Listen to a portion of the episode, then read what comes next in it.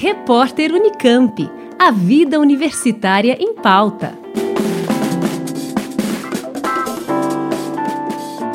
A anemia perniciosa é um subtipo da anemia megaloblástica.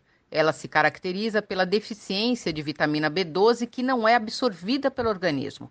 O doutor Guilherme Fonseca, médico hematologista do Departamento de Hematologia do Hospital das Clínicas da Faculdade de Medicina da USP, explica que essa é uma doença autoimune com vários sintomas. Anemia perniciosa, você tem anticorpos que atacam as células parietais e causam a gastrite atrófica, leva à diminuição do fator intrínseco e à deficiência de vitamina B12.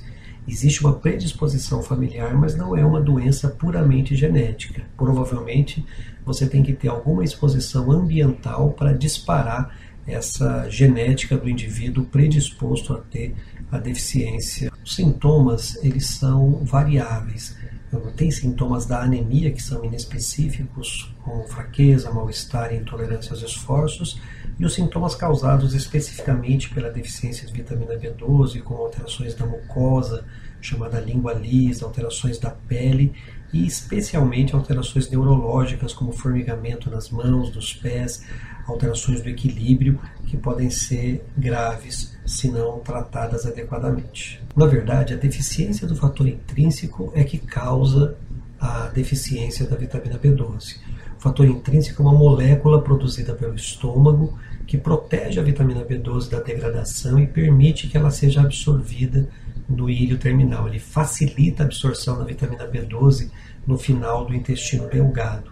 Se eu não tenho fator intrínseco, seja por uma situação chamada gastrite atrófica, onde eu destruo as células do estômago responsáveis pela produção do fator intrínseco, ou então eu retiro o estômago, eu desvio o estômago na situação de uma cirurgia bariátrica, eu não produzo o fator intrínseco e eu não consigo absorver de forma facilitada a vitamina B12. Além da anemia perniciosa, outros problemas podem levar à falta de vitamina B12. Existem outras situações que podem levar à deficiência de vitamina B12, como alterações dietéticas, como a retirada do estômago numa cirurgia ou na cirurgia bariátrica.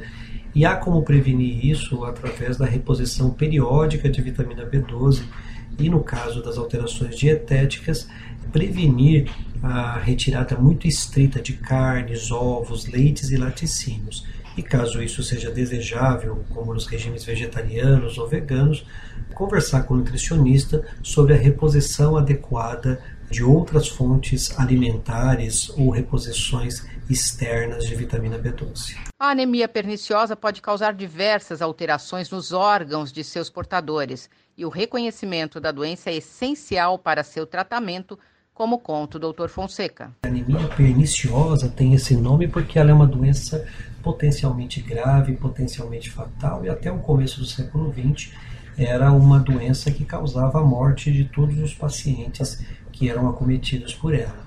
Ela pode levar às alterações crônicas da anemia e do limite isso pode levar a alterações cardíacas, respiratórias, mas o mais comum dos problemas causados pela deficiência de B12 não tratada são alterações neurológicas, que levando a alterações do equilíbrio, alterações da sensibilidade, da motricidade, com pacientes ficando acamados por causa disso. Nós já recebemos paciente em cadeira de rodas com deficiência de B12 não tratado, alterações psiquiátricas, alguns deles com quadros semelhantes à demência.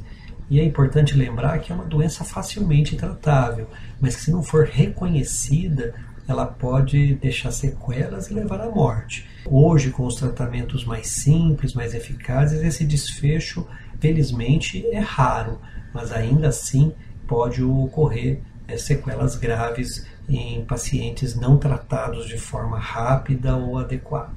O tratamento da deficiência de vitamina B12 é através da reposição de vitamina, seja por comprimidos, seja por injeção, e lembrar que na maior parte das causas, especialmente na anemia perniciosa, esse tratamento tem que ser até o fim da vida. Se você deixar de tomar a vitamina B12, você volta a ter anemia megaloblástica com os mesmos sintomas de anteriormente. Mais comum a partir dos 60 anos de idade, a anemia perniciosa pode se tornar mais frequente com o envelhecimento da população. Não existem grandes dados no mundo sobre o número de indivíduos com anemia perniciosa, mas não é uma doença rara e mais ou menos 15% das pessoas com anemia macrocítica, ou seja, com glóbulos vermelhos grandes, são decorrentes da deficiência de vitamina B12. E é uma doença mais comum com o envelhecimento, então nesse grupo etário ela tem que ser buscada de forma ativa. Eu conversei com o Dr. Guilherme Fonseca, médico hematologista do Departamento de Hematologia do Hospital das Clínicas da Faculdade de Medicina da USP, que falou sobre a anemia perniciosa. Simone Lemos, da Rádio USP. Repórter Unicamp. A vida universitária em pauta.